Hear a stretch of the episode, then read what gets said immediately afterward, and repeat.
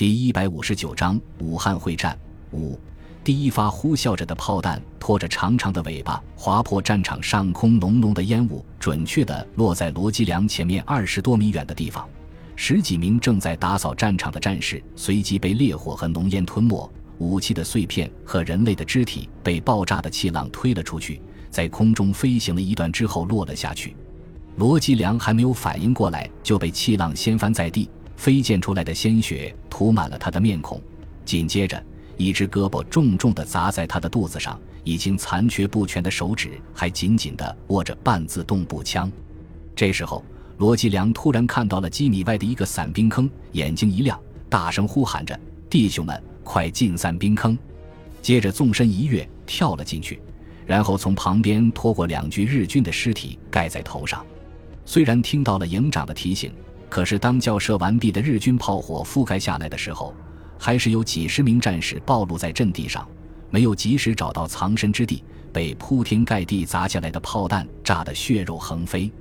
阵地前沿原来挖有百余个散兵坑，但是经过轰炸机和舰炮的连续攻击之后，大部分都被夷平，只有少部分还能使用。结果使这些战士白白牺牲在日军的炮口下，吃了大亏的日军恼羞成怒。集中了半数军舰上的火炮，轰击长山，炮弹如同冰雹一样砸了下来，阵地上瞬时硝烟弥漫，弹片横飞。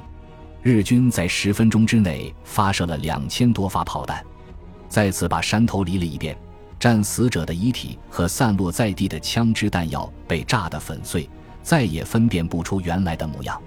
剧烈的爆炸声把罗吉良的耳朵震聋了。使他只能根据石壁的震动来感知日军的炮击。等石壁不再震动之后，他用力摇了摇头，抖落钢盔上的尘土，推开头上的尸体，站了起来。原本布满阵地前沿的累累尸体全部消失不见了，取而代之的是满山的残肢碎肉和沾满血迹的军服碎片，鲜血浸透了这里的每一寸土地，呈现出嫣红的颜色。成群结队的苍蝇嗡嗡叫着，在白骨森森的肢体上面爬行，贪婪地吮吸着每一滴鲜血、汗臭、血腥、烂肉臭，顺着热风一阵阵地扑过来，使人抑制不住呕吐的冲动。罗吉良大声喊道：“还有活的吗？”然后仔细地搜索着地面，希望能够找到自己的部下。我没死。一只手臂从旁边的一个散兵坑了举了起来。接着传出一阵剧烈的咳嗽，似乎要把肺都要咳出来，显然吸入了过量的硝烟。紧接着，一只只手臂举了起来，战士们伸出沾满尘土的脑袋，有气无力地向营长报道：只有四十六个人活了下来。散兵坑虽然能够抵御弹片和爆炸的气浪，但是被炮弹直接命中的时候毫无作用，很多战士就这样失去了生命。罗吉良环顾战场。看到四周已经没有任何掩蔽物，如果这时候想撤回阵地的话，肯定会被军舰上的日军发现，变成炮兵的活靶子。想到这里，他对四周的战士们喊道：“敌人肯定以为我们已经死光了，暂时应该不会再打炮了。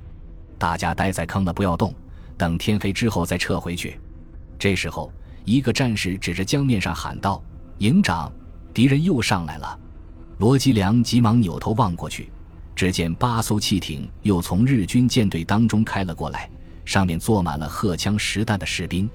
他简单的分析了下情况，对战士们喊道：“敌人的兵力是我们的好几倍，而山顶上的弟兄们也不知道情况怎么样了。如果让他们登陆的话，很难挡得住，所以一定要把堵在江边上。等他们开始下船的时候，大家听我的命令，一起开火。”这里距离江北只有几十米，敌人未必敢开炮，只要拖到天黑就好办了。汽艇在距离岸边十几米的时候停了下来，大成的日军士兵把步枪举过头顶，跳入过胸的江水，徒射前进。布置在汽艇前甲板上面的重机枪手严密地监视着守军阵地，随时准备提供火力支援。罗吉良等到过半日军跳到水中之后，暴喝一声：“打！”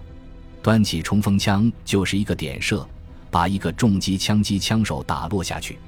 四十多名战士同时开火，各种枪支不停地喷射着火焰。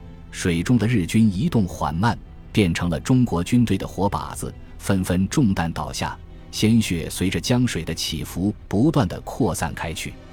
汽艇上的重机枪马上开始反击，连续不断的枪声噼里啪啦的响着，密集的子弹从冒着火光的枪口喷射而出，在已经被燃烧弹烧得松软无比的山坡上激起片片烟尘，泥土和碎石不断的从地面上跳起来，在天空中飞舞跳跃着，使战士们无法瞄准自己的目标。数十名日军乘机扑到岸边，迅速调整队形，分梯次冲了上来。然而，十几颗手榴弹从天而降，在人群中爆炸，成百上千枚弹片肆无忌惮地切割着四周的肉体，瓦解了日军的第一次攻势。前面的日军纷纷卧倒，就近寻找掩体，和中国军队展开对攻。在他们的后面，几名日军迅速取出掷弹筒，装上微型榴弹，朝着伞兵坑的方向射击。八十九式掷弹筒没有既没有支架，也没有瞄准用具。完全依靠士兵的目测来攻击目标，准确度非常差。尽管如此，还是起到了一定的作用。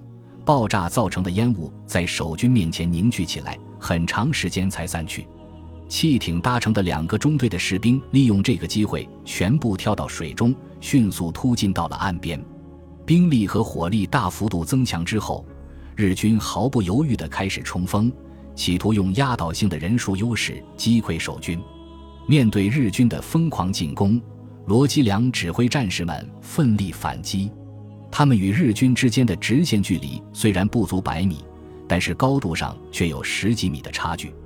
战士们从伞兵坑里随便一丢，都能够把手榴弹扔出几十米远，刚好落在江边上。于是手榴弹就成为压制敌人的利器。一颗颗手榴弹拧开了盖子，整齐地摆放在坑前日军的尸体上面。战士们挥动手臂，不停地投掷，把手榴弹狠狠地砸在敌人当中，使其每前进一步都要付出惨重的代价。急速坠落的手榴弹接二连三地凌空爆炸，产生数以百计的弹片，呼啸着四散开去，无情地收割周围的生命。日军毫不示弱，轻重机枪和掷弹筒连续不断地喷射火焰，压制守军的火力。步兵端着步枪。哇哇怪叫着冲了上来，手榴弹不断在前进的队伍当中爆炸，但是日军却不管不顾，埋着头朝前冲，伤亡了数十人之后，终于冲到了伞兵坑的前面。罗继良扔出一颗手榴弹，然后再去拿另外一颗，却摸了个空。低头一看，自己的面前只剩下十几个被拧下来的盖子，手榴弹已经扔光了。这时候，一名赤裸着上身的日军嚎叫着冲了过来。落日把枪刺映照的血一样的红，罗吉良急忙端起冲锋枪，一扣扳机，一个漂亮的短点射，对方两道乌黑的眉毛中间立刻多出一只眼睛，空洞的望着前方，然后像倒空的口袋一样萎顿在地。数不清的人影冲了过来，雪亮的枪刺闪烁着森森的寒气，潮水般的杀向守军。谁知道在这个节骨眼上，手榴弹居然全部告罄。战士们急忙端枪射击，七八名战士动作稍微慢了一点，随即被冲到坑边的日军居高临下刺倒。让日军感到意外的是，枪刺在刺入对手身体的时候碰到了什么东西，从旁边滑了过去。没等他明白过来，半自动步枪就顶着胸口连开几枪，带着满腹的疑问去见了他们的天照大神。罗吉良怒吼一声，跃出伞兵坑，抬手就是一阵扫射。巨大的冲击力把当前之敌人打出两米多远才倒下，然后朝着日军最密集的地方冲杀过去。看到的营长起身迎敌，战士们纷纷跳了出来，用手中的武器与日军近身搏斗。枪在响，刀在刺，双方在方圆几百米的范围内激烈的厮杀起来。每分钟每秒钟都有人倒下，但是却没有任何一方退却。狡猾的日军仰仗人数的优势。从两翼迂回到中国军队的后面，准备前后夹击。另外，在发现国军将士胸前装有防护之后，立即调整战术，以四肢和腹部作为攻击的目标。与此同时，汽艇上的轻重机枪不时地扫射一通，填补攻击部队的漏洞。人数上的巨大差距使守军武器的优势都无法发挥，半自动步枪打空弹匣之后，连装填的机会都没有，只能用刺刀来对付刺刀，最后被敌人逐渐压缩到山坡的左侧，形成一个几十米弧形防御圈。为了尽快解决中国军队，数十名日军快速朝山顶攀爬，准备从后面袭击守军。正在这时候，百余道人影从山顶残破的工事中间钻了出来，呐喊着冲了下来。半自动步枪和冲锋枪口不停地跳动着，把火热的子弹喷射到敌群当中。罗吉良顿时精神大振，高呼一声：“弟兄们，援军来了，杀呀！”说完，把已经打光了子弹的冲锋枪丢在地上，俯身捡起一支三八步枪，杀入敌军当中。包围圈里的战士们士气高涨，灵巧地在敌人身边跳跃着，锋利的刺刀不断亲近着对手的身体。战场的形势顿时急转直下，正在上冲的日军首当其冲，被迎面扑来的弹雨淹没，全部倒在了山坡上。后面的日军腹背受敌，很快败下阵来。朝汽艇停泊的地方仓皇而去，守军如何能够放过这个机会，在后面穷追不舍？汽艇上的日军害怕误伤自己人，只能眼睁睁地看着双方再度绞杀在一起。汽艇上的日军还没来得及起锚，江边的战斗就进入了尾声。残余的二十多名日军连滚带爬地跳到水里，朝汽艇跑去，妄想能够逃出升天。手榴弹连续不断地扔到甲板上面，汽艇开始起火燃烧。失去了最后希望的日军呆呆地站在水里，茫然地望着前面。罗吉良指挥战士们逐一将他们击毙在江水中。舰艇编队再次目睹了攻击部队的覆没，纷纷转动炮塔，准备给常山守军致命一击。